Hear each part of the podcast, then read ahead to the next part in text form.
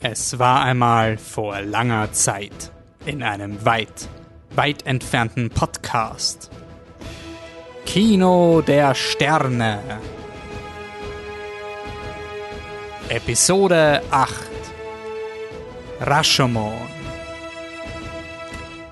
Das Kino hat die Vorherrschaft. Nachdem die Lockdowns vorerst zurückgedrängt wurden, setzen die Kinos ihre Legionen an Projektoren ein, um die Kinosäle der Galaxis zu erhellen. Doch die Star Wars Retrospektive ist in Gefahr. Als sich der kontroverseste Star Wars-Film nähert, müssen sich die tapferen Podcaster einer verzweifelten Episode stellen. Wolfgang Steiger von Flip the Truck ist direkt im Kinosaal in der festen Überzeugung, dass Christoph Huber vom Filmmuseum zurückkehren und mit seinem Filmwissen der Retrospektive wieder einen Funken Hoffnung bringen wird.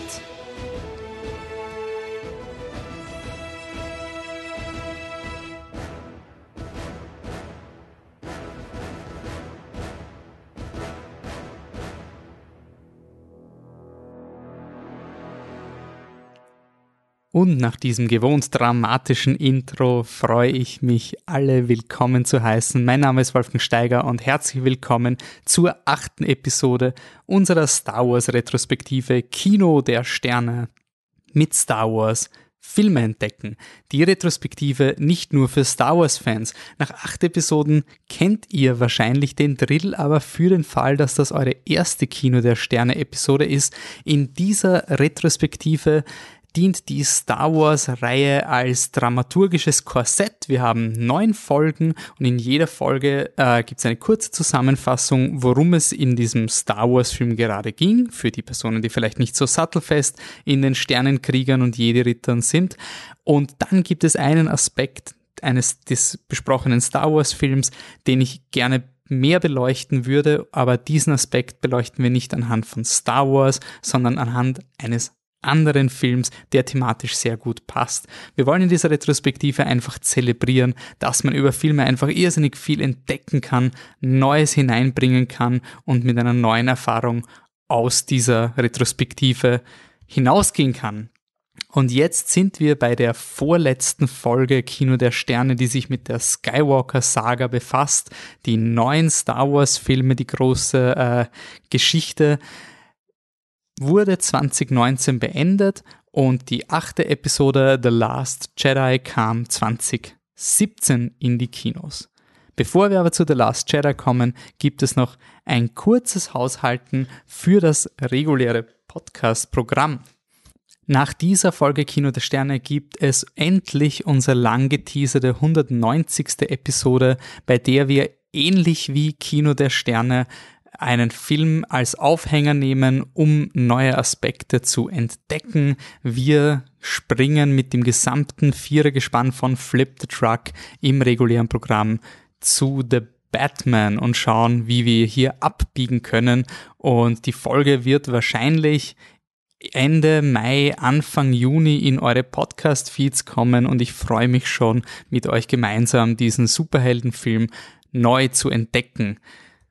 Genau, dann gibt es hier noch einen Reminder an unsere Social Media Kanäle. Unser Podcast-Programm schwingt gerade in Richtung Retrospektiven ähnlich dieser Kino der Sterne Episoden. Wir wollen uns Zeit nehmen, etwas an Filmen zu entdecken und das euch dann auch zur Verfügung zu stellen. Das heißt, unsere Frequenz wird äh, etwas hinuntergehen vom Programm, aber Bleibt mit uns bei Social Media in Kontakt, sagt uns, welche Filme euch begeistern und schaut auf jeden Fall auch immer in unseren Instagram-Feeds, Facebook, Twitter oder auf unserer Website.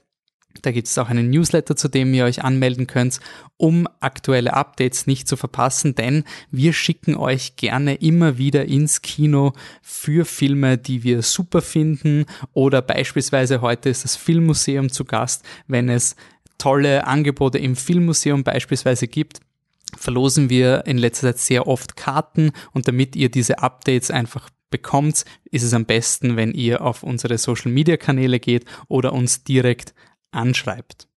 Einfach Flip the Truck Wir sind überall auf Flip the Truck, außer auf Twitter, da sind wir flip-the-truck und contact at flip the truck, wenn ihr euch einfach per Mail an uns wenden wollt. Wir bemühen uns, über alle Kanäle mit euch Kontakt zu halten.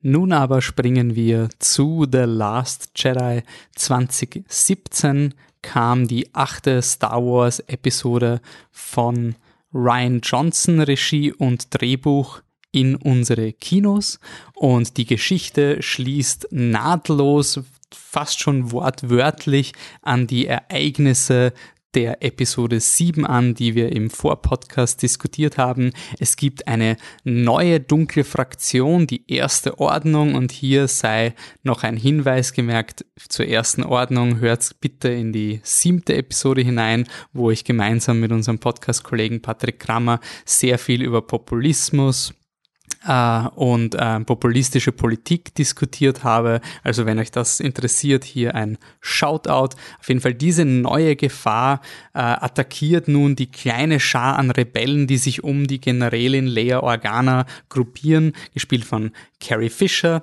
und während diese Rebellion verzweifelt am Leben erhalten wird und dieser Funke nicht zerstört werden darf, sucht die neue Protagonistin dieser Trilogie, Ray, gespielt von Daisy, Daisy Ridley, den Jedi-Meister Luke Skywalker gespielt von Mark Hamill. Jedi-Meister Luke Skywalker, der Protagonist der originalen drei Star Wars Filme, muss, soll einschreiten, aber wieso schreitet er nicht ein? Äh, Luke Skywalker ist verschwunden und Ray findet ihn auf einem Planeten im Nirgendwo des Universums, weit entfernt. Äh, er ist ein Eremit, hat sich von der Macht abgeschlossen und will sich nicht mehr in diese galaktische äh, Space Opera einmischen. Und die Frage ist, was ist mit Luke Skywalker passiert? Wie konnte es kommen, dass unser großer Held der ersten drei Filme in Episode 7, in der unmittelbaren Fortsetzung, äh, nur mehr ein Mythos war, den sich quasi Kinder erzählt haben und in Episode 8 ähm, er einfach nur ein grantiger alter Mann ist, der nichts mehr mit der Welt zu tun haben will. Und es scheint eine schicksalshafte Nacht ein Auslöser gewesen zu sein, vor vielen, vielen Jahren. In dieser Nacht äh, konfrontierte der Jedi-Meister Luke Skywalker seinen damaligen Schüler Ben Solo, gespielt von Adam Driver. Und ähm, was passierte, wie er ihn konfrontierte, ist unklar. Die Tatsache ist, nach dieser Nacht stand der Tempel der Jedi-Ritter in Flammen, die Hoffnung auf einen neuen Orden an Friedenspersonen, die die Galaxis beschützen mit der Macht, war in Asche, Luke Skywalker war gebrochen und verschwand von der Galaxis, während sein ehemaliger Schüler Ben Solo, der scheinbar für diesen Brand verantwortlich war und auch die, die meisten Schülerinnen von Luke Skywalker ermordet hat, zum neuen dunklen Krieger Kylo Ren wurde und Schrecken in die Galaxis brach.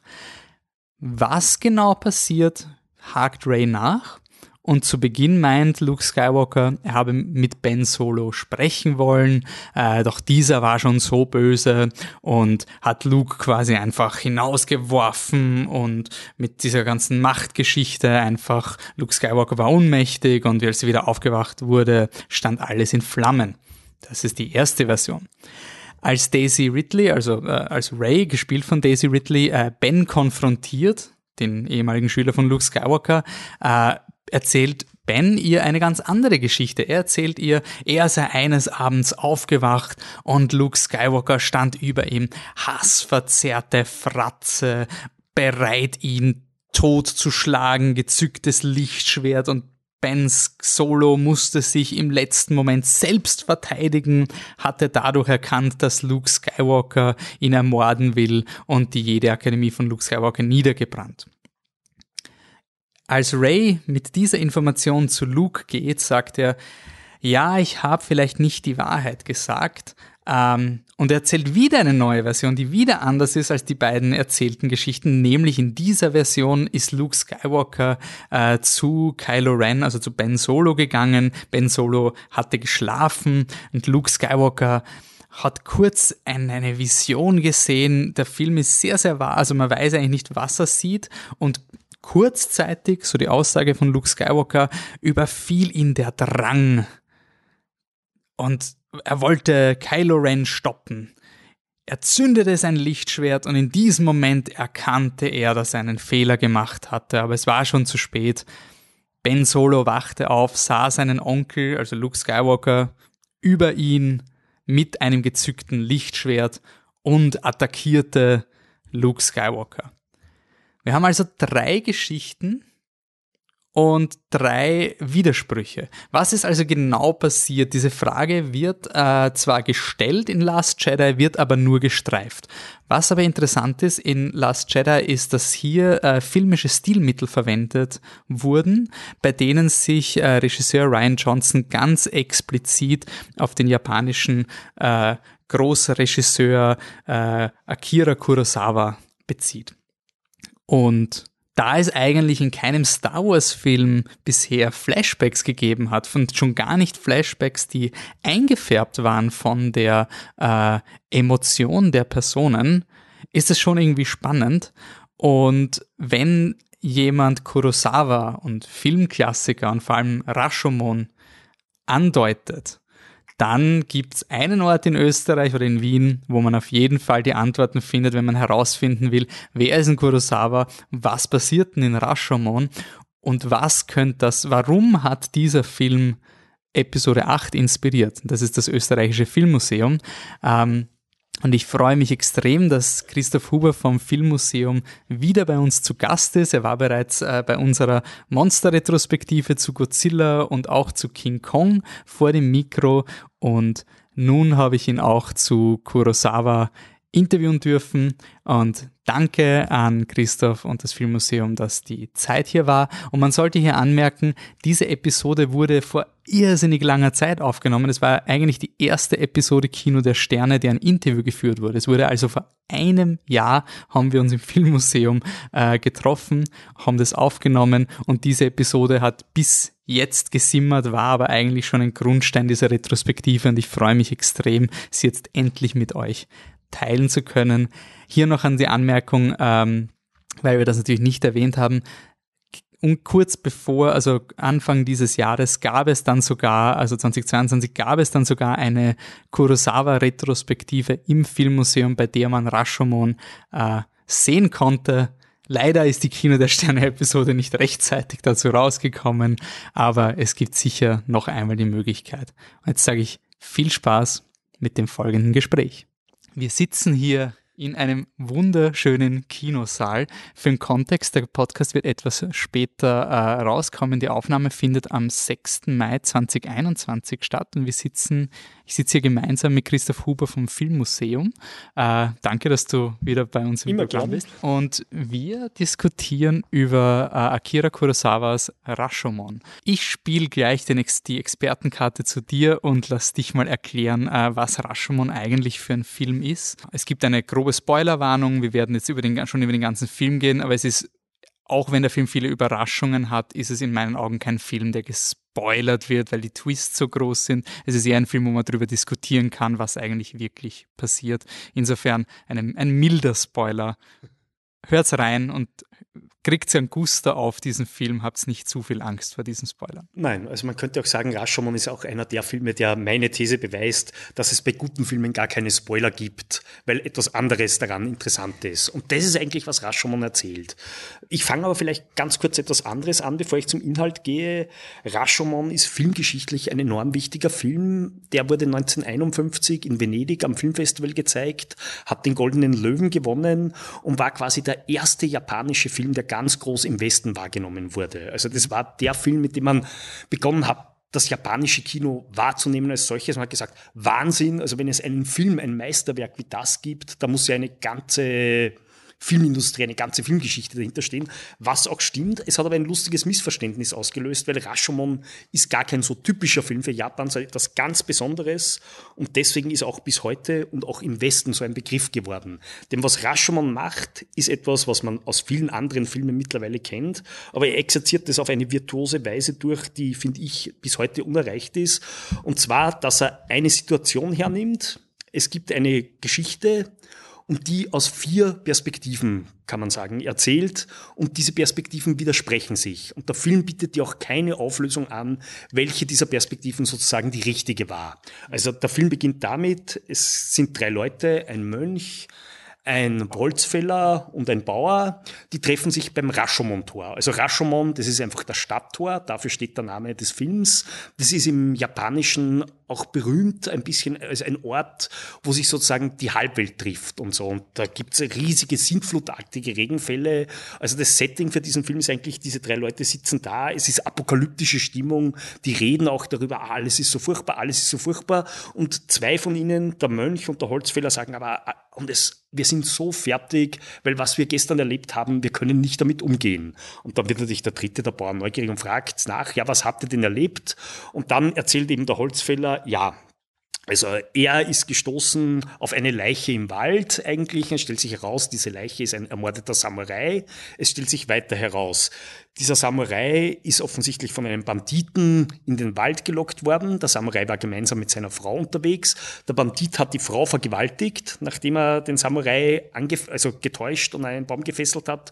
Und dann ähm, den Samurai, also wurde der Samurai getötet das ist mal der Holzfäller erzählt, aber nur, wie er die Leiche gefunden hat. Und dann gibt es die Flashbacks zur Gerichtsverhandlung, die am Vortag stattgefunden hat, gegen diesen Banditen. Der erzählt seine Version der Geschichte, in der er sich selber, also das wird gespielt von Toshiro Mifune, diesem ganz tollen Schauspieler auch, extrem vital, eine kraftvolle Figur. Er lacht, er lacht eigentlich auch der Gerechtigkeit, spuckt ins Gesicht mit seinem Auftreten und erzählt, na, also er hat diese schöne Frau gesehen, die da ihm gefolgt ist, er wollte sie unbedingt besitzen, wollte den Mann aber eigentlich gar nicht umbringen, hat ihn an den Baum gefesselt und hat dann also sich über die Frau hergemacht und ist dann letztlich äh, von ihr eigentlich, also sie wollte danach sagen, ah, diese Schande, also ich bin da jetzt vergewaltigt worden, zwei Männer können mich nicht haben, ihr müsst jetzt um mich kämpfen.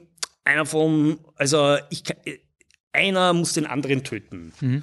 Und äh, der Bandit hat sich äh, quasi, also erzählt dann, ja, also er, er hat natürlich heldenhaft gewonnen in diesem Kampf, weil er hat den Samurai losgemacht, fairer Kampf, hat gewonnen und er ist bereit, jede Strafe zu ertragen. Okay, die, quasi der Bauer hört sich die Geschichte an und sagt, ja, also keine schöne Geschichte, aber warum seid ihr so fertig?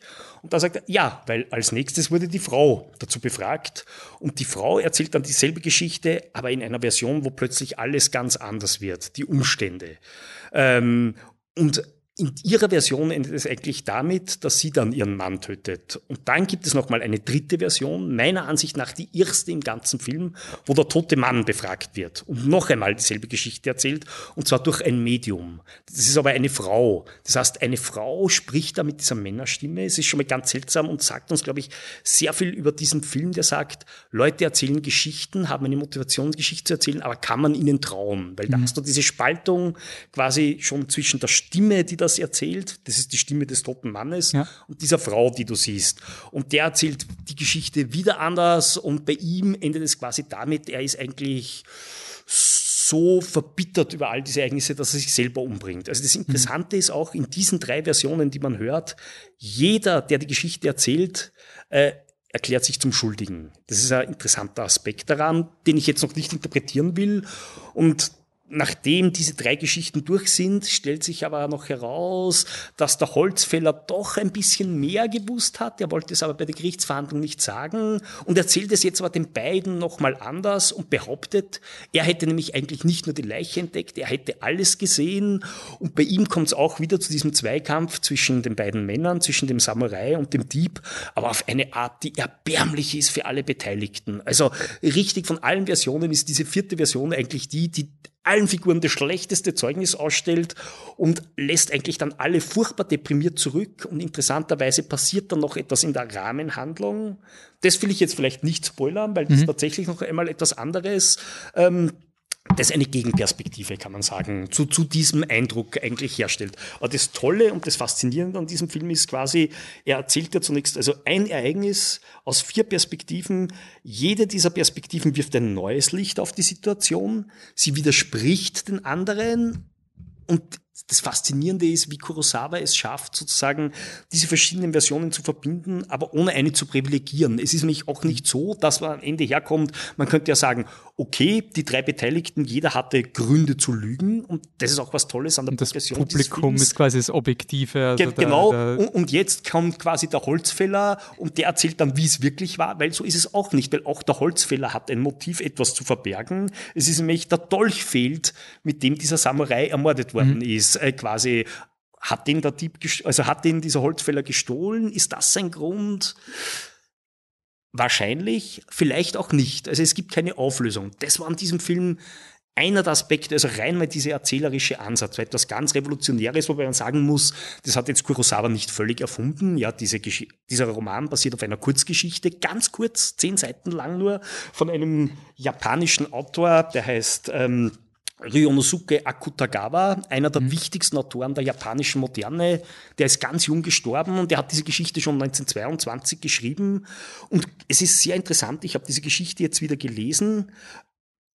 Kurosawa hält sich fast völlig exakt dran. Das Einzige, was er quasi ändert, ist die Geschichte des Holzfällers hinten dran. In der Originalgeschichte hast du den Bericht vom Holzfäller. Es gibt noch eine zweite Zeugenaussage von einem Mönch, der die kurz getroffen hat. Die kommt im Film auch vor.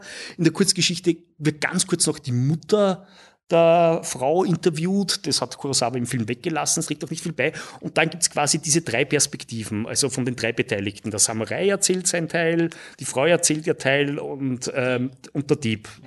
Genau. Und Kurosawa hängt das mit dem Holzfäller hinten dran, was eine geschickte Art ist, glaube ich, das Ganze zu verbinden und abzuschließen und e-, es eben auch nochmal in diese Rahmenhandlung zurückzuführen, die übrigens von einer anderen Geschichte desselben Autors hat und aus der eigentlich nur das Setting und die apokalyptische Bestimmung bezieht. Die andere Geschichte heißt Rashomon, also die Geschichte, auf der das passiert, heißt eigentlich im Gebüsch. Okay.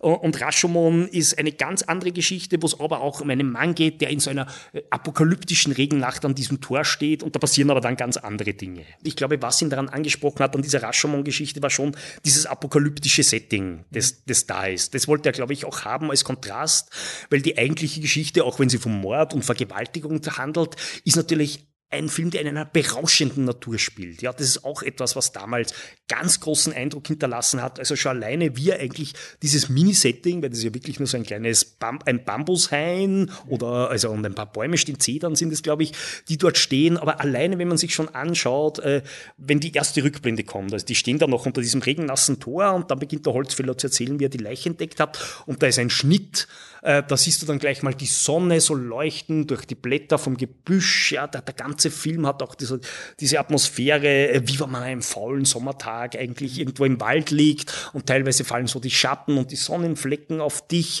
Und alleine schon, wie das gefilmt ist, wie dieser Holzfäller ins Gebüsch geht. Das war damals auch revolutionär, muss man sagen. Kurosawa war ein Pionier darin, mit mehreren Kameras zu arbeiten. Das war damals nicht so üblich. Der hat verschiedene Perspektiven aufgenommen und konnte daher allein diesen Gang des Holzfällers in den Wald hinein hinein zu einer so flüssigen Bewegung, die so zwei, drei Minuten dauert, das ja, bis er die Leiche findet, da wird nichts gesagt und so weiter, aber es ist absolut mitreißend, auch weil das eine Qualität ist, glaube ich, die sehr viel überhaupt an Kurosawa, also ein, eine der Sachen, es gibt viele Aspekte, die ihn zum ganz großen Regisseur machen, aber eine ist sein Umgang mit den Elementen quasi. Also, dass man zu, zunächst, da ist man noch Wasser durchströmt unter diesem apokalyptischen Tor und dann kommt dieser befreiende Schnitt eigentlich, Wald, Sonne, ja, und er macht das mit drei Aufnahmen, Sonne durch die kühlen Baum, Baumlicht, die Großaufnahme der Axt vom Holzfäller, die geht und so weiter. Also, alleine wie er das schon baut, genial. Und für die die zu der Zeit, wir haben eigentlich das Jahr, in dem er 1950 ist er gedreht, ja. ja. genau. Du hast auch gesagt, der unverlässliche Erzähler kam hier, mhm. was ja eigentlich, wenn man ähm, von der Art, wie wir Geschichten erzählen, du hast ja schon gesagt, das ist nichts Neues, also es gibt genug Bücher, wo das passiert, ähm, aber war es für Filme, war, das, war es einfach der Film, der das am populärsten gemacht mhm. hat und ein paar haben es vorher schon gemacht. Ja, ja, also man könnte zum Beispiel ein gutes Beispiel, um einen anderen ganz berühmten Film zu nennen, wo es auch ein bisschen um unverlässliche Erzähler geht, aber das ist nicht das Hauptthema. Ich glaube, das ist was Überraschung mhm. so besonders macht, diese Konfrontation. Aber ein Film wie Citizen Kane quasi, mhm. von Orson Welles, der damit beginnt, der Zeitungsmagnat Kane stirbt, ein Reporter macht sich auf die Suche, wer war dieser Kane und interviewt viele Leute, die mit ihm zu tun hatten und da hat man jetzt nicht unbedingt dieselbe Szene, die aus verschiedenen Perspektiven erzählt wird, obwohl es ein paar Momente gibt. Aber du merkst, jede der Personen, die ihn interviewt, hat ein ganz anderes Bild von diesem Zeitungsmagnat Kane und du, du, es erzeugt auch so ein prismatisches Bild, mhm. wo du auch sagst, das, Klar, auch dieser Zeitungsreporter kann nicht die ganze Wahrheit über Kane erfahren, egal wie viel er forscht. Ja. Aber das ist ein bisschen in eine größere Erzählung eingebettet und da geht es auch auf andere Dinge. Hingegen bei Rashomon wird es sehr schnell, also spätestens eigentlich, wenn du beim zweiten Durchlauf bist, ist ganz klar, hey Moment, hier geht es darum, hier wird eine Geschichte erzählt, hier wird sie aus der anderen Perspektive erzählt, die widersprechen sich. Hm. Wem und kann ich glauben? Es ist ja das Interessante, so wie du sagst, es ist nicht so, als wäre es eine Rekontextualisierung. Also es ist nicht so, als würde der zweite Blickwinkel uns zeigen, aha, bevor der Dieb das gemacht mhm. hat, gab es da noch eine andere Szene. Mit diesem Wissen sehe ich jetzt die Szene anders.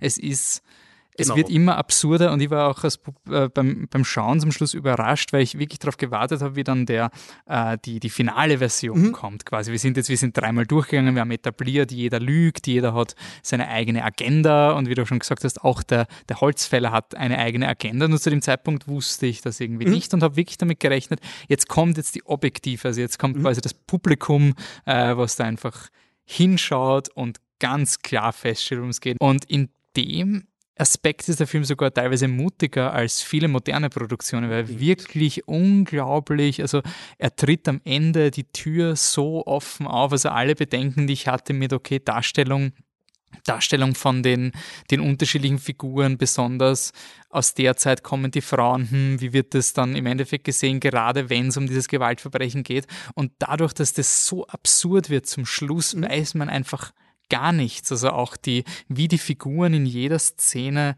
wechseln von einem epischen Samurai-Kampf zu richtig peinlich, also ja. zu Faschingsfest, äh, Keilerei und ähm, die Frau, welche in ihrer eigenen Geschichte interessanterweise nicht so ähm, wie soll ich sagen, energisch rüberkommt, mhm. wie Toshiro Mifune sie beschreibt. Er sagt, er hat noch nie so eine wilde Frau gesehen, die ihm quasi so das Wasser reicht. Also sie wird da quasi aus seiner Sicht vor dem Gewaltverbrechen von ihm so hoch stilisiert, als wäre sie die, die absolute Kämpferin. Mhm. Und in ihrer Version ist sie komplett ähm, äh, schutzlos, während der, äh, der, der Bauer am Ende sie als Schlange inszeniert, die die beiden Männer gegeneinander aufstachelt, wie so ein böser Engel auf mhm. den Schultern. Es ist auch so, wie sie hin und her geht zwischen den Leuten und ihnen das sagt. Sie, sie verhält sich auch dann zum Schluss also mir ist vorgekommen, als würden Charaktereigenschaften wechseln. Also ein, der, mhm. der Tashiro Mifune hat so ein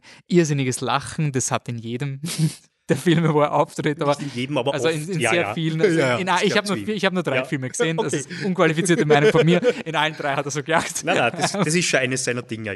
Und ich habe es interessant gefunden, dass sie am Ende das Lachen genau, übernimmt. Genau, dass sie das übernimmt, das finde ich auch ganz toll. Also, und, und das erzählt sehr viel auch, glaube ich, über das Genie, wie Kurosawa quasi auch ganz stark visuell erzählt, ja, mhm. weil, weil man muss auch sagen, zum Beispiel das mit der Wildheit, was du erwähnt hast, das war sehr interessant für mich jetzt, diese Kurzgeschichte im Gebüsch nochmal zu lesen. Das ist zum Beispiel ein Aspekt, der drinnen vorkommt. Also, dass, dass eben in dieser einen Beschreibung ist diese Frau total wild und in einer anderen wird explizit nochmal erwähnt, dass sie das eben überhaupt nicht gewesen sei dann. Und also, ist das in der Kurzgeschichte auch so eine arge Diskrepanz zwischen den Handlungen oder ist eher so ein, okay, die Emotional, Emotion färbt die nein, gleiche nein, Szene nein, ein? Äh, es ist schon so, also Kurosawa gestaltet das natürlich visuell ganz toll aus, ja, weil man muss schon sagen, also das war ja ein Projekt, das wollte er schon mehrere Jahre vorher machen mit einer anderen Firma und es ist jedes Mal abgelehnt worden, weil man, wie er gekommen ist, gesagt hat, ich will diese berühmt, die ist in Japan berühmt, diese Kurzgeschichte, will ich verfilmen. Und ich gesagt, wo ist der Film? Das sind ja nur zehn Seiten und mhm. so. Und eigentlich ist auch, wenn man sich diesen Film anschaut, ja, ist er über weite Passagen dann wortlos, obwohl man den Eindruck hat, sehr viel erzählt zu bekommen, was durch dieses Voice-Over und auch durch diese das ist ein Aspekt, den man erwähnen sollte. Was was ganz Tolles ist, das ist nämlich in der Geschichte nicht so, dass alle Leute für eine Gerichtsverhandlung verhört werden, sondern zum Beispiel diese Frau äh, betet in einem Tempel, die legt eine Beichte ab. Also mhm. da, da ist dieses Setting nicht gleich, das hat Kurosawa gestreamlined, macht auch Sinn, ja, nämlich weil ein ganz toller Aspekt ist natürlich, wenn jeder von diesen Leuten erzählt wird, also in der Rückblende befragt wird, dann redet er direkt zum Publikum eigentlich. Also dass diese Einstellungen, wo die direkt in die Kamera schauen und ich glaube, das das ist was, was auch diesen ganz tollen, also im Englischen gibt es ja wirklich auch das Wort Rashomon-Effekt, um zum Beispiel unverlässliche Zeugenaussagen zu beschreiben und so. Also, mhm. oder dass Zeugen auch, ob sie wollen oder nicht, weil jeder achtet auf verschiedene Dinge, dich in die Irre führen, aber eben, dass man das Gefühl hat, man wird von diesem Film geradezu aufgefordert, weil diese Leute ja dich anreden, in die Kamera reden, eigentlich die Entscheidung zu treffen, kann ich dem jetzt glauben, kann ich dem nicht glauben, beziehungsweise für Kurosawa geht es eigentlich in diesem Film, weil er ist schon, also das ist ein toller, eigentlich ein populärer Film war er auch. Der war in Japan in diesem Jahr einer der erfolgreichsten Filme. Weltweit war der erfolgreich, hat Oscars gewonnen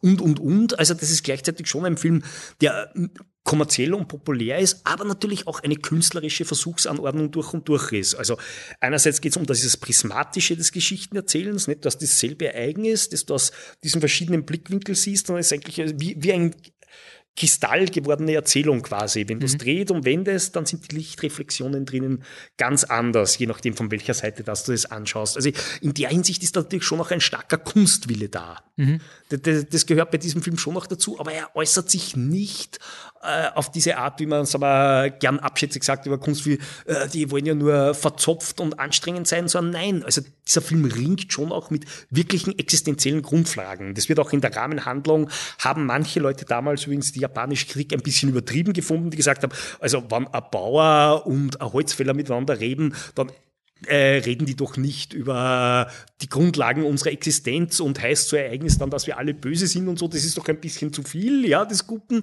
Aber klar, das ist natürlich, es Kurosawa, dem, der ist ja schon auch ein Humanist durch und durch gewesen, worum es ihn schon in jedem seiner Filme eigentlich schon geht, ist so, was ist der Zustand der Menschheit? Was macht Menschen glücklich? Was macht sie unglücklich? Das ist das, was ihn als Filmemacher antreibt. Ja. Das war etwas zum Beispiel, was mich, wo ich genauso als, keine Ahnung, 17-Jähriger mhm. genau so reagiert habe. Ja, ja. Also ich habe diesen Film geschaut, eröffnet mit dem zerstörten Tor. Ähm, Regen schüttet und also die, diese ganzen Nuancen mit, dass sie da den, den Tempel zerstören, damit sie sich Feuer machen und mhm. immer was Holz abreißen vom kaputten Tempel, um sich mhm, ja. irgendwie zu wärmen und die Zivilisation auf eine Art aufrechtzuerhalten, äh, ist natürlich alles über meinen Kopf gefallen. Und ich bin, ich habe den Film halt wirklich sehr viel bare Münze gegangen mit, ah hey, da gibt es einen, einen Priester, da ist ganz was Schlimmes ist passiert, na ganz arg, na urorg. Und ja, ja. Dann, dann ist halt so ein, je nachdem, wie, wie wenig empfänglich oder wie wenig empathisch man ist, kann man das irgendwie schnell runterspielen und sagen, ja, ähm, so toll, wie du das inszenierst, ist es nicht ist generell immer ein Problem bei solchen Filmen. Also ich war beim zweiten Mal jetzt viel rezeptiver, vielleicht weil er einfach bereit war in dieses, es, es ist mir nicht darum gegangen, dass ich beim ersten Mal schauen habe ich wirklich erwartet, da kommt jetzt ein Twist. Also hm, wenn, ja, der, ja, wenn der Priester da in die in die Ferne schaut und, und komplett zerstört ist, ähm, dann muss da jetzt was kommen, was mich als zusehende Person so fertig macht. Mhm, mhm.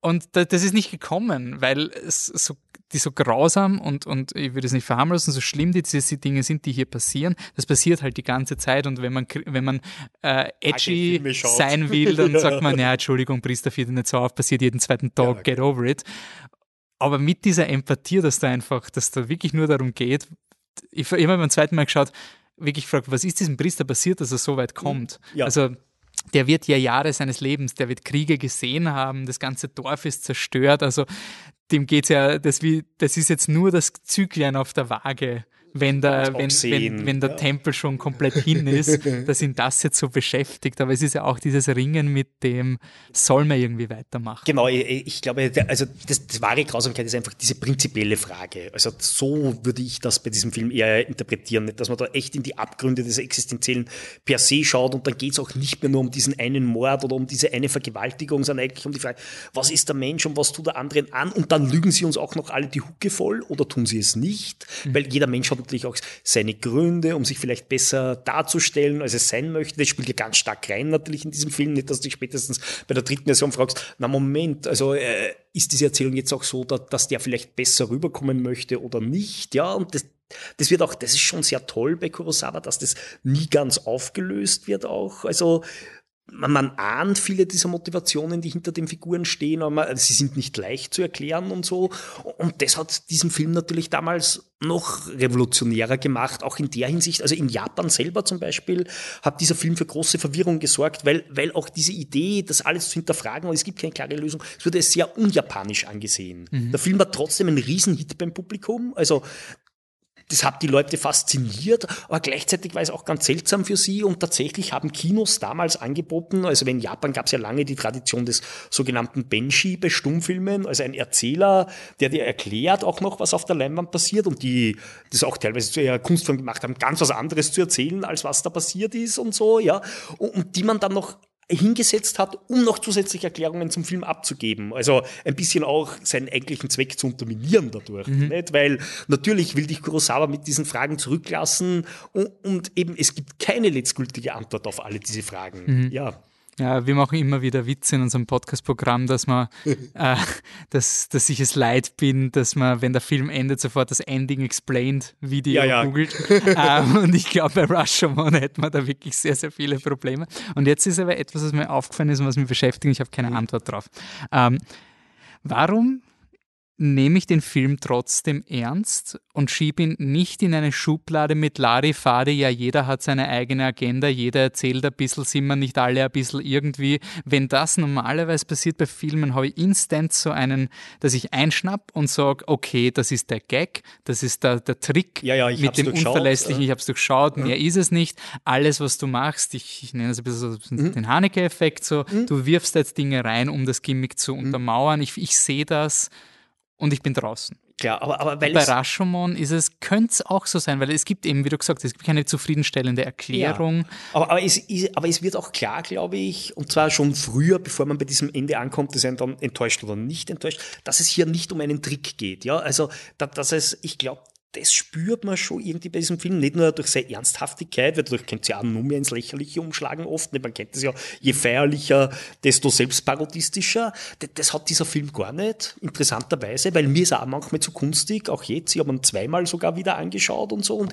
und ich mag ihn furchtbar gern und finde viele Sachen dran toll, aber dann spürt man schon auch wieder ein bisschen diese Anstrengung, aber diese Anstrengung hat hier was Echtes, was Glaubhaftes, also da, du spürst, dass da wirklich jemand jemand mit Fragen ringt und dem es nicht nur darum geht, sich jetzt eine kluge Versuchsanordnung und schau mal, ich kann das jetzt auch noch so bauen und bin nur schlauer und nur schlauer du und das ist der Twist. Also diese Idee des Twists gibt es, glaube ich, in diesem Universum von Rashomon gar nicht. Mhm. Da, damit hat es, glaube ich, zu tun. Und was Obwohl auch, der Film einen Riesentwist am Ende hat mit dem Bauern, könnte er, man sagen. Hat er, hat er. Das ist auch was, was Kurosawa hinzugefügt hat, aber ich glaube, das hat er gemacht, um, ja, vielleicht auch, um doch nochmal seine humanistische Seite rauszuholen, weil eigentlich, das muss ich schon sagen, als diese Kurzgeschichte, auf der passiert, ist natürlich unglaublich finster, weil das endet eigentlich mit der Erzählung des toten Samurais aus Perspektive, also durch das Medium, das beschworen wird quasi und so. Und das endet wirklich damit, also dass er diesen Dolch in, sich ins Herz sticht, er spürt noch Blut im Mund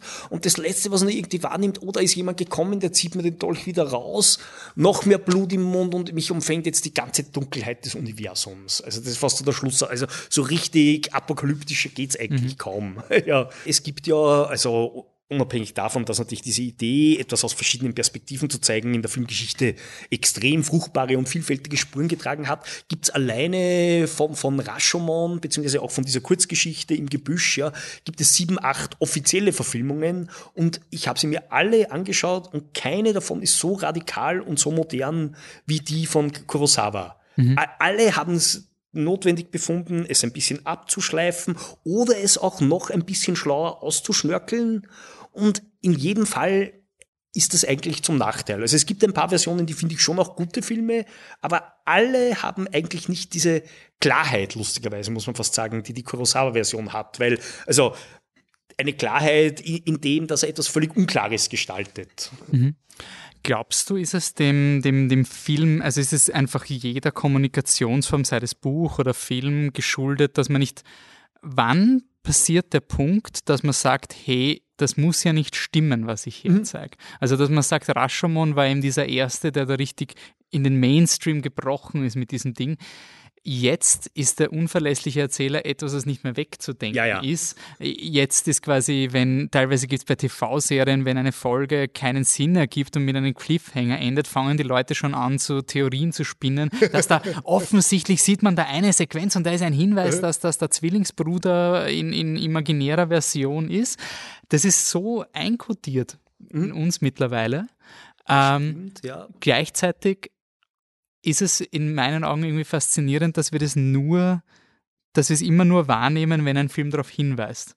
Also erst wenn ein Film, es ist wirklich sehr schwer für uns, einen Film zu sehen und automatisch uns zu überlegen, äh, das ist ein Medium, das ist gefiltert von einer Person. Genau. Jeder, jede ja. Doku, vor allem die Netflix-Dokus, ist, hat eine Narrative, hat eine Färbung. Und das ist uns irgendwie bewusst, aber erst, wenn ein Film darauf hinwandert, dann Rashomon kommt und das so macht, ist so, ja, eh. Ja. Äh, eh klar. Aber wieso ist das bei, bei so bei Filmen oder generell bei Literatur für uns als Konsumierende nicht so offensichtlich, dass uns da jemand eingefärbt etwas ich kommuniziert. Das hat schon damit zu tun, dass ein Hauptaspekt, warum wir Filme anschauen, warum wir Literatur lesen, also dass wir gerne Geschichten erzählt bekommen und man versenkt sich ja in diese Geschichte zunächst einmal nicht mit Misstrauen rein, ja, mhm. sondern du, du versenkst dich darin und bist eigentlich bereit zu folgen und irgendwas in dir muss erst ein Misstrauen am Erzähler auslösen und das kann ja völlig unterschiedliche Formen haben. Ich, ich gebe zwei Beispiele. Eine ist ein Roman, den ich vor kurzem gelesen habe, der heißt The Good Soldier von Ford Maddox Ford. Das war ein sehr berühmtes Buch aus dem Jahr 1915 und das ist ein Buch, das ist von einem unverlässlichen Erzähler erzählt, der aber nicht absichtlich unverlässlich ist, mhm. sondern der, der ist eigentlich ein naiver Typ, ja, er weiß viele Dinge nicht und der erzählt dir eine Geschichte, äh, der erste Satz des Buches Buches ist, This is the saddest story I've ever heard.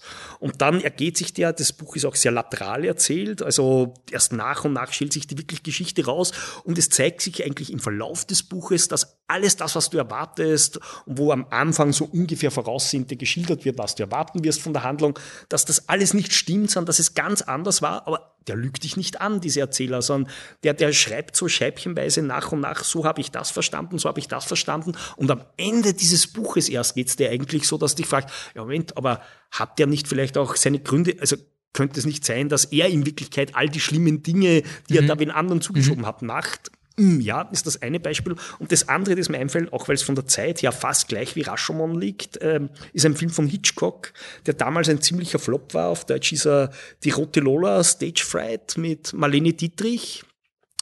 Und der Hitchcock hat den Flop darauf geschoben, dass es da eine Rückblende gibt, wo man glaubt, das ist der Mörder und dann stellt sich aber heraus, diese Rückblende hat dir jemand hingelogen. Also du glaubst mhm. aus mhm. Gewohnheit, während du die Rückblende siehst, obwohl das von jemandem erzählt wird, du siehst jetzt die Wahrheit, ja. aber in Wirklichkeit hatte der gute Gründe, dich subjektiv, also nicht nur dich, sondern auch Figuren im anderen im Film anzulügen. Und ich gesagt, auch das Publikum hat mir das nicht verziehen.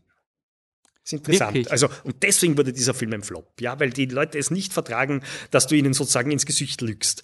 Der Unterschied ist, und das ist, glaube ich, der Punkt, wo ich jetzt nochmal hin will zu Rashomon, ist natürlich, Rashomon ist kein Film, der dir sagt eigentlich, der lügt und der lügt und der lügt. Also obwohl du lernst, den Erzählern zu misstrauen, sondern er stellt sich, finde ich, ist die Frage, Moment, warum versucht er seine Wahrheit so zu präsentieren? So kommt mir das ein bisschen mhm. rüber in, diesen, in dieser Abfolge von Erzählungen und dadurch wird es auch wieder sehr menschlich und sehr verständlich, weil uns allen geht so, also bewusst oder unbewusst, wenn wir irgendwas erzählen, wer, wer hat nicht schon mal hier oder da ein Detail geändert, um ja, es noch ein bisschen besser und schöner zu, also die, dieser ganz grundmenschliche Impuls, glaube ich, kommt in Rashomon so gut raus. Der, damit hat es das Besondere dieses Films schon auch zu tun. Und ich, ich glaube, viele Filme, die das aber eben nicht aufnehmen, machen das ein bisschen auf diese Hitchcock-Art, wobei ich Hitchcock jetzt gar nicht züchtigen würde, also wie er selber das getan hat, äh, mhm. äh, dafür, aber, aber dass das sehr oft Dinge sind, wo eben genau das eher herausgestellt wird, haha, hier hat dich jemand absichtlich belogen und so weiter. Also, dass es eher auf diese Fährte.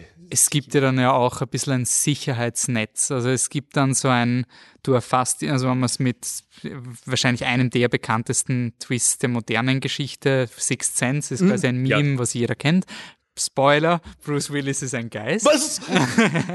und ähm, das ist zum Beispiel auch so etwas, da mhm. gibt es einen Twist, der ändert eine Wahrnehmung und man geht dann aber, man, man hat dann die Information richtig verortet und dann klickt alles mhm. hinein. Ja. Im Vergleich zu Rashomon, wo du nach der Sichtung die Frage ist also, was mich auch interessiert, ob bei der Konstruktion der Geschichte, der Kurzgeschichte, äh, sich die Person, äh, die Autorenperson hingesetzt hat und eine objektive, unter Anführungszeichen, Wahrheit vom, vom Sachverhalt geschrieben hat, der dann uminterpretiert wurde oder ob es immer schon komplett divergierende Geschichten waren, die unmöglich mhm. einfach nur durch Beobachtung entstehen können. Denn sie sind wirklich also ich wüsste nicht, ob es möglich ist, einen, einen echten Sachverhalt so aufzuzeichnen, dass jeder sich selber dann in seiner eigenen äh, Realität das so zusammenzimmern mhm. kann. Unter der Annahme, dass jemand nicht lügt. Das ist ja auch ein großer Punkt. Also die Personen erzählen ja nicht einfach in ihrer, in ihrer Grundehrlichkeit äh, ihre, ihre Geschichte. Also der Dieb wird natürlich gewisse Sachverhalte ähm, sagen, aber eben genauso wie beim Hitchcock, weil man es auch sieht als Flashback, mhm. ist es für mich halt irgendwie als zusehende Person einfach noch autoritärer. Mhm. Weil wenn das sogar gefilmt wurde, dann wirkt es so, als wäre da jemand noch hingegangen ja, mit der Kamera passiert, und hat das quasi ja. gefilmt wie einen. Also vielleicht ist es bei Filmen auch so, dass es eben diesen, nicht dokumentarischen, aber es hat diesen, diesen Anspruch, dass da etwas Echtes abgefilmt ja, oder festgehalten wird, oh. selbst wenn es hm? fabriziert ist. Und, was da schon auch klug ist bei Kurosawa, also nämlich der, der, Stil, den dieser Film hat, der ist ja schon eine interessante Mischung aus ein bisschen realistisch einerseits schon, aber es ist dann doch auch sehr impressionistisch. Also gerade wenn ich an diese Flashback-Szenen denke, ja, also du spürst den Wald und so weiter. Also das ist schon so, als wärst du an diesem Ort, mhm. aber, aber dann hat es auch manchmal so ein bisschen was Verträumtes fast, möchte mhm. ich sagen. Ja, also wo es dann doch, also eingefärbt ist in einem Ton, den man nicht Erinnerung vielleicht nennen würde, sondern fast eher Traum. Also ich, ich finde auch interessant, eben was schon damals herausgestrichen worden ist an diesem Film, so, dass er von der Ästhetik her fast stummfilmartig über weite Strecken sich erlauben zu sein, also sich erlauben kann zu sein, weil, weil halt abgesehen von Musik und Geräuschen es kaum Dialoge gibt eigentlich. Also er kann alles über die Blicke ausdrücken, über die Gesten zwischen, diese Figur, zwischen die Figuren. Das, das macht, glaube ich, auch nochmal einen ganz anderen Eindruck, den ich jetzt auch nicht fertig aufdröseln kann oder so. Aber auch, dass er eben so Bilder schafft, die, die unerwartet sind. Zum Beispiel, es gibt diesen Moment, äh, in der einen Rückblende, wo die Frau sich eigentlich äh, wehrt zunächst gegen den Dieb und zu ihrem Dolch greift auch, um sich sogar zu verteidigen und so. Und dann packt er sie und nimmt sie und sie gibt sich ihm dann doch hin, so schrittweise. Aber da ist so ein Zwischenschnitt, ein Blick in die Sonne rauf. Also als würdest du geblendet. Ja, so, so als hebelt das irgendwas in dir aus. Also mh, diese Art, diese Filmsprache, die Kurosawa für die Dinge gefunden hat, das ist schon einfach, also da sieht man, warum er ein Meisterregisseur ist, einfach, wenn man mich fragt. Ja. Mhm.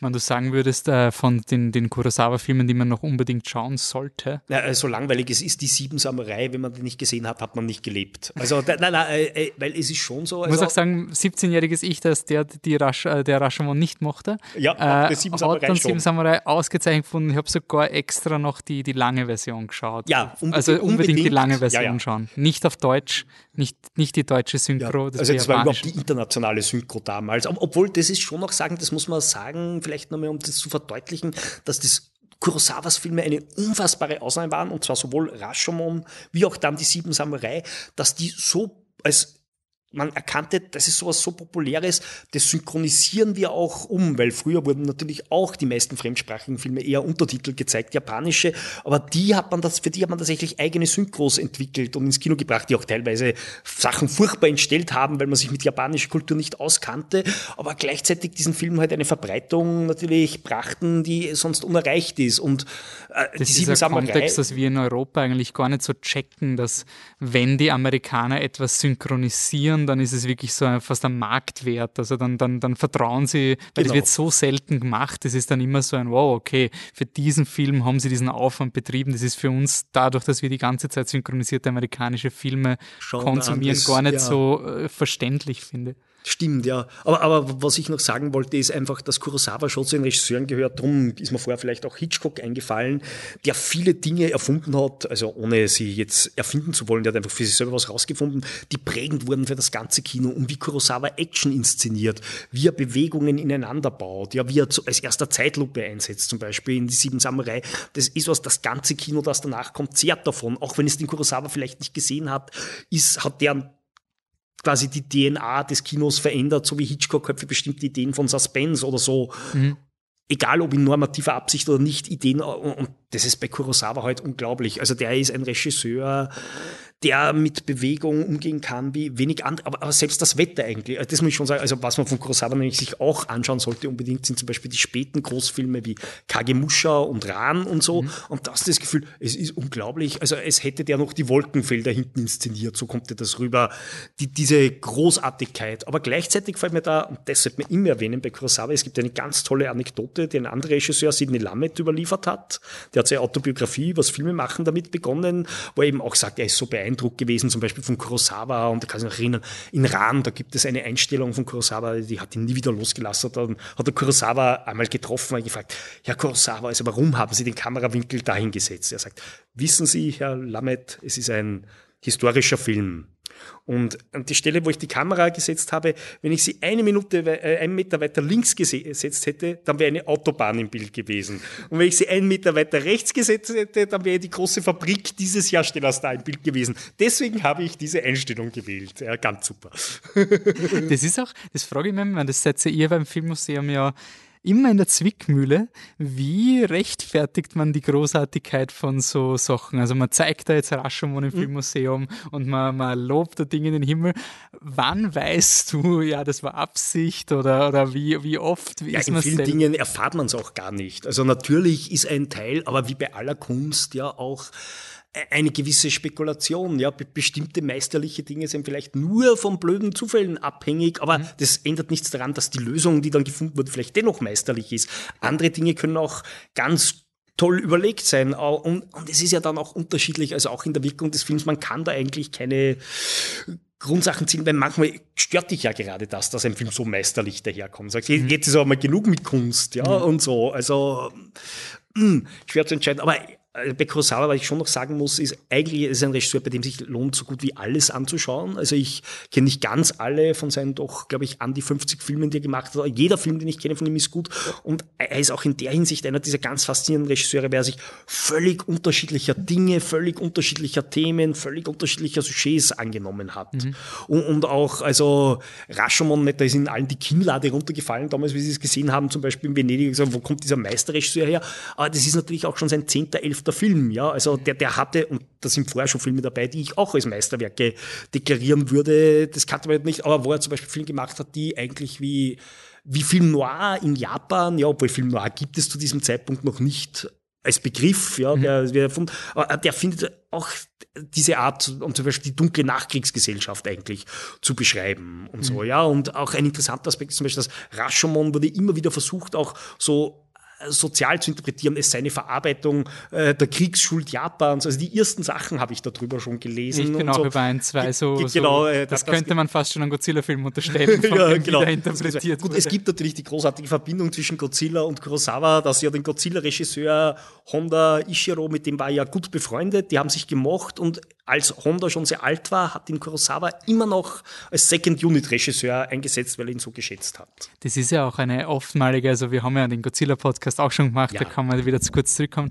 Aber was auch so spannend ist, dass viele, ähm, weil wir auch in diesem Was ist Kunst, wer ist der Meister-Diskussion, ähm, viele Shots, die quasi von, von Kurosawa gelobt wurden, war ja Honda auch beteiligt, mhm. aber Honda hat teilweise eben wurde, also die Arbeit von Kurosawa wurde auf eine Art gelobt von, von westlichen KritikerInnen, äh, wie sie bei wie Godzilla gekommen ist, überhaupt nicht der Fall war durch dieses Framing, also durch diesen, okay, da kommt jetzt der gute Meisterregisseur ja, genau. also und, da, ja, und bei Godzilla Filme. sind die Schauspieler sind so lächerlich und so weiter und das waren aber quasi auch die hochkarätigen äh, Leute ja. und das finde ich auch so spannend, weil natürlich ist dann dieses ähm, diesen, ja, bei Kurosawa weiß jeder, da darf man jetzt quasi nichts dagegen sagen, weil das ist der Regisseur, wo sich jeder einig ist. Und wie weit erstreckt sich die Autorität? Also was ist alles Zufall und was ist kulturell einfach anders? Oft fehlt uns natürlich auch die Handhabe für sowas. Das ist eh was, was ich ganz interessant finde und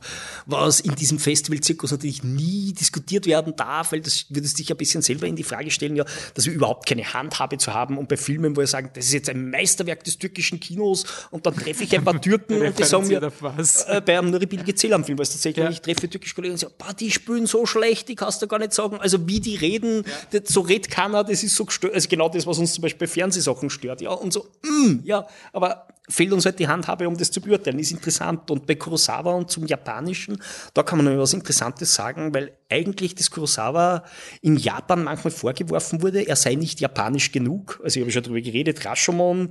fällt, fällt so ein bisschen. Was würde man da als japanisch bezeichnen? Ähm, was sind die Dinge, die nicht japanisch waren? Ja, ja genau eben, die, also schon Philosoph der philosophische Ansatz von Rashomon eben ist schon falsch quasi. Das ist schon unjapanisch, diese zersplitterte Wahrnehmung der Welt und so weiter. So, so, so, da hat man ein schlechtes Verhältnis zur Welt eigentlich so ein bisschen. Oder man hat es ihm dann auch vorgeworfen in seinen späteren Filmen, also diese actionlastigen Filme, die Sieben Samurai, nicht diese actionlastigen Erzählungen, aus was wie Yojimbo, ähm, der Film, der mehrere Jahre darauf eigentlich in einem brutalen Rip-Off zu für eine Handvoll Dollar wurde. Ist es ein Rip-Off? Ist es nicht Ja, ja, es ist ein Rip-Off. Er hat nie, also Leone hat sich nie um die Rechte gekümmert. Okay, aber, aber es ist so das, eindeutig, aber Moment, aber man muss auch sagen, all, all, beide sind ja ein Rip-Off von einem der besten Kriminalromane, der je geschrieben wurde, Rote Ernte von Dashiell Hammett aus dem Jahr 29 oder 30, Okay. der, der, der, der das halt als Detektivroman aufzieht. Also alle, die haben die Geschichte, ein Fremder kommt in die Stadt, die von zwei Gangsterbanden regiert wird und spielt die Gangsterbanden gegeneinander aus.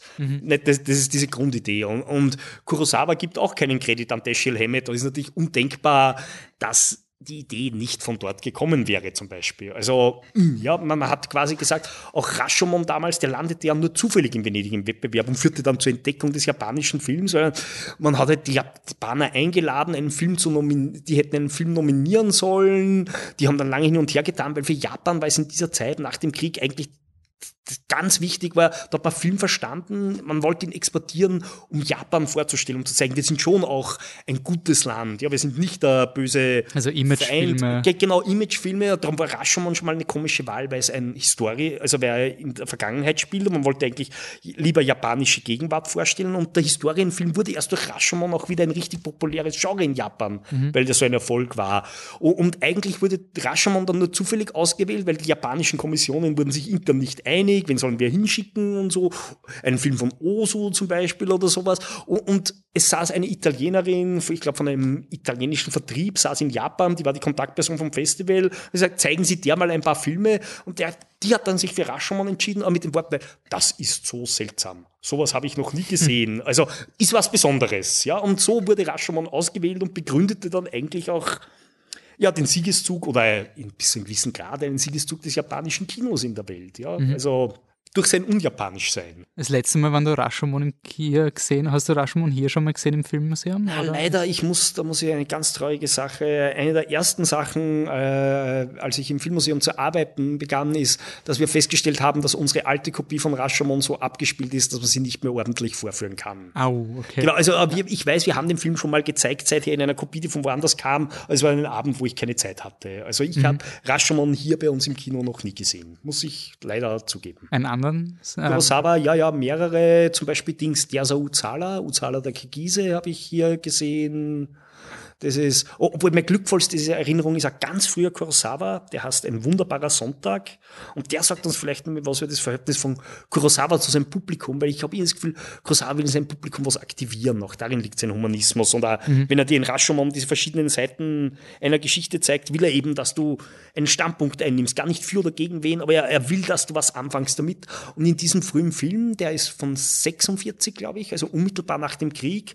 Und da geht es um ein Liebespaar, das sich verabredet hat und sich nicht findet und so. Und da gibt es dann einen Moment, wo diese Frau dasteht und sich wünscht, dass der andere erscheint und dann dreht sie sich zur Kamera und redet mit dem Publikum und bittet es mit ihr in die Hände zu klatschen und mitzuklatschen, damit ihr Wunsch in Erfüllung gehen möge. Das ist ein magischer Moment.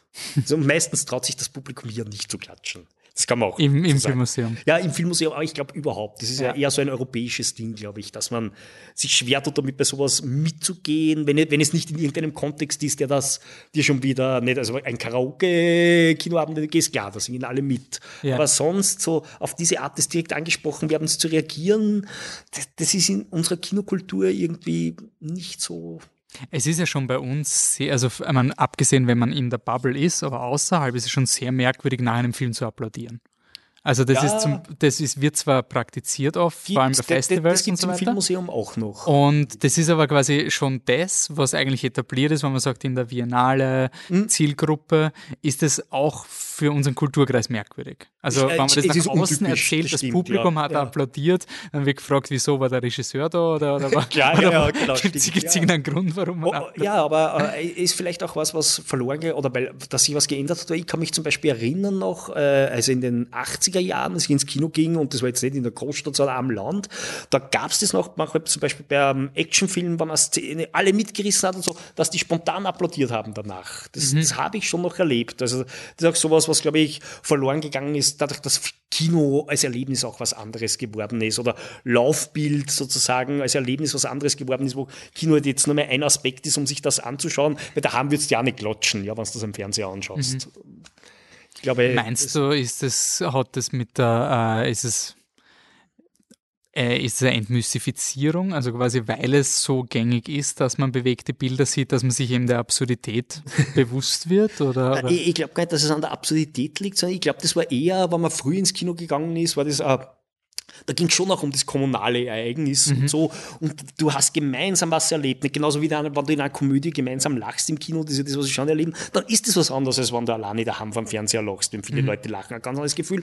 Und genauso warst du halt im Kino und hast halt zum Ausdruck gebracht, dass wir alle gemeinsam das jetzt gerade ganz hingerissen haben von diesem Moment und mhm. so. Und, und, und das ist halt was, was verloren gegangen ist, wenn man mich fragt. Äh, wenn man jetzt sagt, äh, ist das, war schon vor der Covid-Krise verloren gegangen? Ja, ja, lange vorher. Also ich würde sagen. Also du glaubst nicht, dass jetzt ein dieses, dieses ähm, Das hat damit nichts zu tun, weil, weil das habe ich halt in den 80er Jahren so ein bisschen erlebt, ehrlich gesagt, in den ganzen Jahren, weiß nicht, die 2000er, Nuller, vielleicht auch schon in den 90er, wo ich ins Kino gegangen bin, habe ich das eigentlich nie erlebt. Also außer eben so manchmal in so einem Festival oder auch manchmal im Filmmuseum, also bei solchen Orten, wo man halt merkt, ah, und jetzt haben die Leute, sind dankbar, dass sie ausnahmsweise diesen Film sehen konnten, das ist noch etwas Besonderes. Aber bei einer normalen Kinovorstellung habe ich ein einziges Mal erlebt, dass jemand applaudiert hat am Schluss. Das war eine Nachtvorführung von The Comfort of Strangers von Paul Schrader mit Christopher Walken, super Film, tolle Walken-Performance, wo aber vielleicht 15 Leute drin waren. Und als dieser Film auf, aus war, ist ein älterer Herr in der letzten Reihe aufgestanden und hat zu applaudieren begonnen. Großartig, großartig, danke. Ja, und alle haben ihn ein bisschen angeschaut, es war äh, äh, irgendwie super, ja, aber man versteht schon, warum man dann gleich als womöglich gefährliche Eigenbrötler gelten mag. Ja, aber ich finde es interessant, weil du den ansprichst, weil das ist zum Beispiel ein Aspekt, der eigentlich mittlerweile so ein bisschen ins Eventkino ähm, gewandert ist, ähm, was ich beobachtet habe eben lustigerweise genau zu dem Star Wars-Film, mhm. der, den wir heute, also der, der, der Aufhänger dieser Folge ist, war ich im Burgkino und da waren auch Momente, wo Leute einfach Yes! Und einfach geklatscht ah, ja. haben. Aber das ist eher so ein, weil es fast schon ein Sportereignis ich ist. Ich verstehe schon, ja. Also weil ja, quasi diese Filme, ihn, man ja. geht da ins Stadion, mhm. das Stadion ist halt jetzt das Burgkino, was in dem Fall, mhm. und dann kommt der Luke Skywalker und dann BAM, dann explodiert und dann kommt der Luke Skywalker und macht das Lichtstück aus und die Leute haben halt applaudiert weil es äh? halt dieses, dieses, ich glaube, da waren halt einfach Leute dabei, die sich irre drüber gefreut haben, dass sie jetzt quasi das, was sie als Kind gesehen haben, ist jetzt quasi in dieser Version mhm. nochmal gekommen. Also dieses Applaudieren ist, kommt mir vor, geht mittlerweile weniger auf die Erfahrung des Filmes mhm. selber als quasi dieses auf das Eventartige das Hochholen das, von den mhm. Emotionen, die du eh schon in dir hattest. Mhm. Was eh auch der Fall wäre, wenn man an anderen, einem, bei einem Film so tief drin ist, dass man die Emotionen erlebt, nur ist man dann immer bereit, es so offen zu zeigen, vielleicht ja, ja, in ich, einer ich anonymen schon den Eindruck. Menge. Also auch, weil, ja genau, das, weil, weil meine These ist zum Beispiel auch, dass bestimmte Filmformen wie das Musical auch deswegen nicht mehr so populär sind, weil, weil genau es um so eine Überschreitung geht. Ja, weil das Tolle am klassischen Musical ist ja, dass Leute plötzlich auf der Straße zum Singen und Dings anfangen und das ist ein Bruch mit Absolut gewissen realistischen Normen ja. und so. Und die haben sich gewandelt äh, im Zeit. Also was, was, macht diesen Bruch aus, ja, und so. Mhm. Und, und das ist halt jetzt was, was eher so ein bisschen so meh ist. Oder, oder auch Melodramen in der klassischen Form. Das merke ich schon auch, wenn wir klassische Melodramen spielen, hat man hier schon auch ein Publikum und die fangen dann auch zum Kichern an, wenn es gefühlsmäßig ganz mhm. groß hochkommt. Finde find ich immer ein bisschen unangenehm. Ja. Ähm, das finde ich nämlich interessant. Ich glaube nämlich, dass Rashomon ein Film ist, der da recht gute Karten hat. Mhm. Also der Nähe, der eben, auch wenn er ein bisschen, wenn er an, anders ist und ein, ein, alter Film ist, der trotzdem immer noch emotional funktioniert. Also ja, das glaube glaub ich, auch. Ist, ja, na gut, das war ein spannender Exkurs über, was man vom Kino eigentlich erwarten kann. Ähm, wir werden jetzt nicht sagen, was das Filmmuseum alles macht, weil zu dem Zeitpunkt, wo wir es aufnehmen, wissen wir es noch nicht genau, ganz. Wir werden fix. wieder aufmachen, das ist das Einzige, was wir wissen. Also zu dem Zeitpunkt, wo die Folge draußen ist, ist hoffentlich noch schon lange viele Filme im Filmmuseum, knock on wood. Und ähm, Gut, dann sage ich danke, dass du ich wieder dabei danke, es freut mich immer. Und bis zum ja. nächsten Mal. Ich habe das ernst genommen, wie du gesagt hast, ja, ich bin gerne wieder dabei. Na gut, dann. Ja. Jetzt kommt auf die Spamliste, Newsletter geht schon und das geht weiter. danke nochmal. Bis zum nächsten Mal. Ciao. Ciao. Ja, danke noch einmal Christoph vom Filmmuseum für die Zeit und auch für die extrem spannenden Anekdoten, die hier erzählt wurden.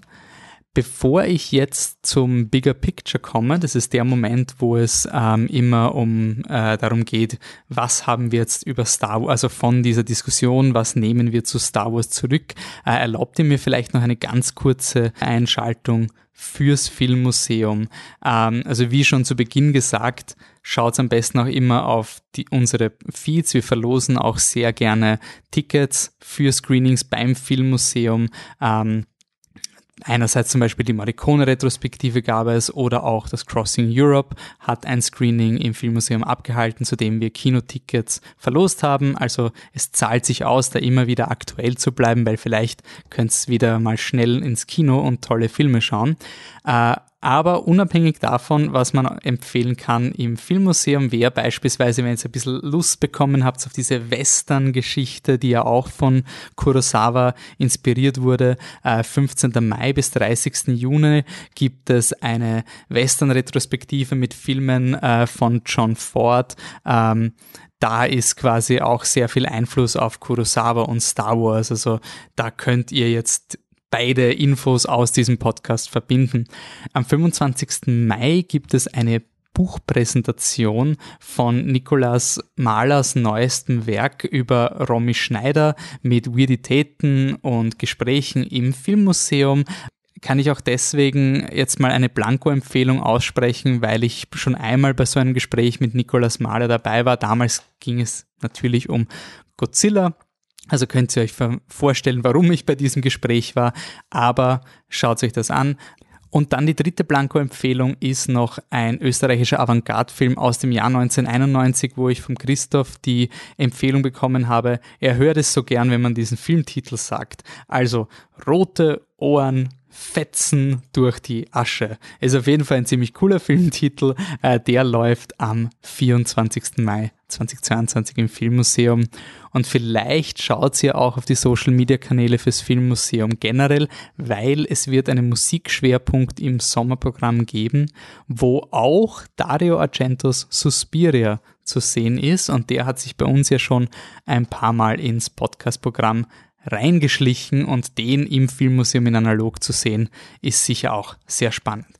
Gut, wir springen wieder zurück zum Star Wars Universum, zum Bigger Picture und überlegen uns ein bisschen, spielen ein bisschen hin und her, ähm, was jetzt von dieser Rashomon-Geschichte zu The Last Jedi äh, führen kann. Und was man da schon sieht, eine, ähm, dass auf jeden Fall Ryan Johnson zumindest die, die Hausaufgaben für die Inspirationen von Star Wars sehr gut gemacht hat, denn Kurosawa hat George Lucas maßgeblich beeinflusst.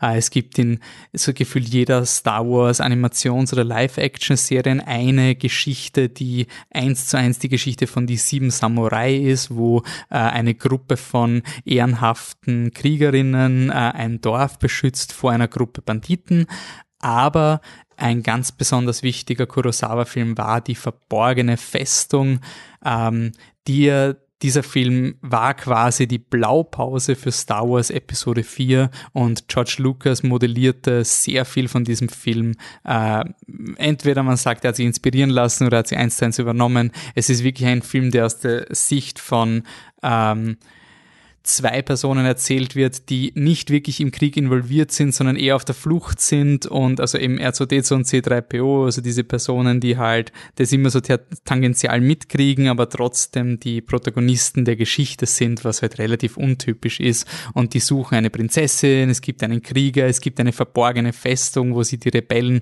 verstecken, also man sieht die Parallelen. Und dementsprechend finde ich es bei The Last Jedi sehr cool, dass Ryan Johnson gesagt hat, okay, George Lucas hat ähm, den einen Film genommen, der ihn inspiriert hat für Episode 4 und er nimmt jetzt Rashomon quasi und versucht Rashomon auf Star Wars zu übersetzen. Es gibt andere Bildzitate, was ich auch ganz schön finde, im, in der Eröffnungsszene von The Last Jedi äh, zitiert Ryan Johnson die Kampfflieger und die Bombersequenzen aus Zweite Weltkriegsfilmen, sowohl von den Kameraeinstellungen als auch von den, äh, wie die Raumschiffe ausschauen und wie sie mechanisch funktionieren, bis zu wie die Fliegeraufstellung gebaut ist. Ähm, das ist einerseits ein interessantes Bildzitat, andererseits ist es noch sehr, sehr Star Wars tief, weil ähm, die originale Version von Star Wars, wo George Lucas nun mal versucht hat, ein Gefühl für Star Wars zu, ähm, den Leuten zu vermitteln, hat er gemacht, indem er ähm, also Filmaufnahmen von so Kampfflug, Action-Szenen zusammengeschnitten hat, um diese Dynamik äh, mal zu simulieren, damit Leute ungefähr wissen, was er ähm, damit meint. Und insofern ist dann auch ganz schön, diese Bombersequenz da so inszeniert zu sehen in Episode 8. Aber kommen wir zurück zu Rashomon und wie es sich jetzt auf The Last Jedi auswirkt. Ähm, wie gesagt, der Film schneidet viele Sachen an und ist auch quasi gar nicht so in den Details, was jetzt genau passiert ist. Er lässt eigentlich vieles offen und wenn ich eines über diese Retrospektive gelernt habe, dann, dass das Schöne an Star Wars ist, entweder man sagt, es ist nicht off, es ist offen gelassen und deswegen ist es ein Scheiß, weil mir fehlt Information, oder man verwendet diese, diesen Mangel an Information einfach, um ein bisschen, bisschen die Gedanken schleifen zu lassen und zu überlegen, was das bedeuten könnte. Denn ein Thema, was immer wieder diskutiert wurde, ist, man hat jetzt acht Filme und im achten Film kommt man dann drauf, dass Luke Skywalker die Person war, die eigentlich seinen Vater gerettet hat vor der dunklen Seite, aber dann doch Kylo Ren töten wollte. Also Ben Solo zu dem Zeitpunkt einen unschuldigen Jungen, weil er eine böse Vision hatte, was äh, Kylo Ren machen würde. Und irgendwie, es war auch für mich nicht ganz so stimmig, aber irgendwie bin ich jetzt ein bisschen mit dem vielen Nachdenken und dass man wirklich überlegt, ähm, wer erzählt was und, und dann, dann machen wir mal ein bisschen extra Hausübungen, wie könnte man das noch umdeuten. Ähm, Finde ich die Interpretation, bin ich jetzt zu dieser Interpretation gekommen, dass ähm, wenn man Luke Skywalker ansieht, dann ist er eine Person, die immer das Gute in den Personen sieht. Das zieht sich auch durch alle Filme durch. Ähm, aber er sehr emotional wird, wenn es um seinen Freundeskreis geht. Beispielsweise in Episode 6 äh, verteidigt er, also als Darth Vader androht, seine Schwester an die dunkle Seite zu konvertieren, flippt Luke komplett aus und wird richtig emotional. Er vergibt dann auch Darth Vader trotzdem. Ähm, aber in diesem Moment hat er eben eine Kurzschlussreaktion. Und wenn jetzt Luke Skywalker sieht, was in Episode 7 passieren wird, nämlich dass Han Solo, sein bester Freund, stirbt durch Kylo Ren, dann, also wenn er das gesehen hat in dieser Nacht, dann kann ich mir das durchaus vorstellen, dass das dieser Moment war, wo man, wo man quasi kurzzeitig, auch wenn man Luke Skywalker ist, nicht an Vergebung denkt, sondern dieses, nein, das kann es jetzt nicht gewesen sein. Und ich persönlich habe auch ein bisschen äh, Probleme gehabt mit The Last Jedi, weil sehr viel äh, Dinge irgendwie auseinanderfallen und die Richtung irgendwie nicht klar ist. Aber mittlerweile sehe ich das jetzt gar nicht mehr so aus, aus negativen Aspekt, sondern fast schon aus dieses, dieses, diese letzte Hürde, diese letzte Hürde, die den Helden noch entgegengelegt wird äh, in dieser neuen Trilogie. Ähm, nämlich die Tatsache, dass wieder dieser Konflikt kommt und wieder das dunkle Imperium kommt und wir wieder gegen das kämpfen müssen, obwohl ja Luke Skywalker alles schon geschafft hat, äh, ist einfach irre frustrierend, wenn nicht sogar redundant.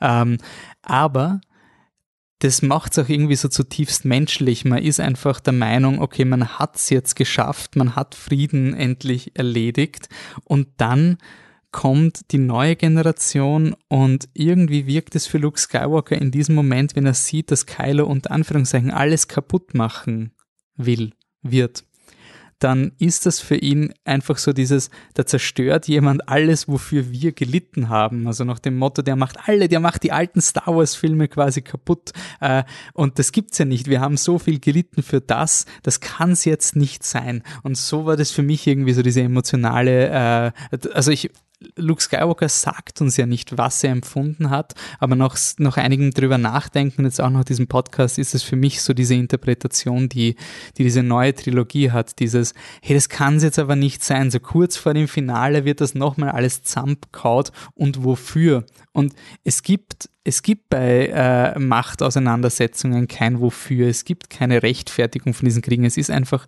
immer frustrierend und in dem Moment ist Luke Skywalker einfach verzweifelt und hat eine zutiefst menschliche Aktion gemacht. Ja, mit diesem Akt der Verzweiflung ist jetzt quasi das Finale der, der Star Wars Saga kurz vor uns, nämlich alles droht umsonst gewesen zu sein. Ähm, alles liegt in Scherben, alles ist orientierungslos und das so kurz vor Schluss. Ähm, also wie schaffen wir das dann noch irgendwie, äh, das Ganze rauszureißen? Das ist schon sehr, sehr hoffnungslos. Oder eben nicht, ist Star Wars nicht doch eine hoffnungsvolle Geschichte, wo es dann doch am Ende vielleicht gut ausgeht? Die Antwort gibt's dann natürlich in der nächsten Folge Kino der Sterne, Episode 9. Indiana Jones. Und zu dieser Folge freue ich mich wieder, meine, meine, mein Gleichgewicht der Macht im Podcast zurückheißen zu können, nämlich Franzi Bechtold, äh, von die für Future Zone schreibt, und Stefan Ofner, mit, äh, Schauspieler und Mitglied der Five of First Austrian Garrison, also das Imperium und die Rebellion sind dann wieder beide am Podcast-Tisch und ich freue mich extrem, diese neunteilige Retrospektive mit Franzi und Stefan zu beenden. Und da geht es wirklich um diesen Adventure Spirit, um diese Freude, die Star Wars auch machen kann und mit der wir hoffentlich glorreich in ein Finale dieser Retrospektive gehen. Davor gibt es, wie gesagt, noch unser reguläres Programm, das jetzt sich ebenfalls umorientieren wird und sehr in den Deep Dive gehen wird. Wir haben uns gesagt, wir wollen etwas zu Filmen bringen. Wir wissen, jeder von uns ist anders, was man in dieser Star Wars Retrospektive gesehen hat. Jeder bringt etwas anderes zum Film und Film bringt auch für uns extrem viel und das wollen wir feiern. Deswegen in der 190. Folge Flip the Truck, die erste reguläre Folge in unserer neunten Podcast-Staffel geht es um The Batman, aber ebenso wie in Kino der Sterne geht es nicht nur um Batman. Wir biegen ab. Wir gehen von Batman zu Chinatown, zu Zodiac und zu Taxi Driver und schauen, welche Aspekte diese Filme verbinden und wie sie sich kontrastieren und was wir in diese Filme hineinbringen. Ich freue mich extrem auf das kommende Programm. Ich lade euch ein, mit uns auf diese äh, Reise zu gehen. Ich sage danke für die, dass ihr diese Folge gehört habt, dass ihr sie downgeloadet habt. Empfehlt den Podcast euren Freunden und Freundinnen weiter. Das ist das, wie der Podcast am besten äh, weitergeführt äh, werden kann. Und geht unbedingt ins Kino. Beispielsweise in die, eine, ein Screening von Everything Everywhere All at Once. Der Film ist am Slash gelaufen, läuft aber zum Zeitpunkt des Episodenreleases schon bald, eigentlich gleich, in den österreichischen Kinos, unter anderem Gartenbaukino, Filmcasino, Aktivkino. Also eine richtig weirde Multiversums äh, Comedy, aber auch ein Drama mit viel Herz. Und dieser Film wird dann ebenfalls ein Film sein, der in unserem kommenden Podcast-Programm ist. Also schaut den Film, sagt uns, wie euch gefallen hat, sagt was euch der Film gebracht hat, was ihr zum Film gebracht habt und lasst uns einfach feiern, dass wir gemeinsam Filme erleben. Ich sage danke fürs Zuhören. Danke noch einmal ans Filmmuseum für die Unterstützung und die Kooperationen. Es wird nicht das letzte Mal sein, dass ihr den Christoph Huber dieses Jahr in unserem Podcast hört. Es steht nämlich kurz vor Halloween noch eine Filmretrospektive über Horrorklassiker wie etwa Frankenstein und Frankensteins Braut an. Also das Filmmuseum wird auch dieses Jahr noch einmal, mindestens einmal zu hören sein bei Flip the Truck. Bis dahin sage ich danke fürs Zuhören und danke an David Müller und Alina Dragomir, deren Kino der Sterne-Theme ihr gerade im Hintergrund hört. Bis zum nächsten Mal. Ciao.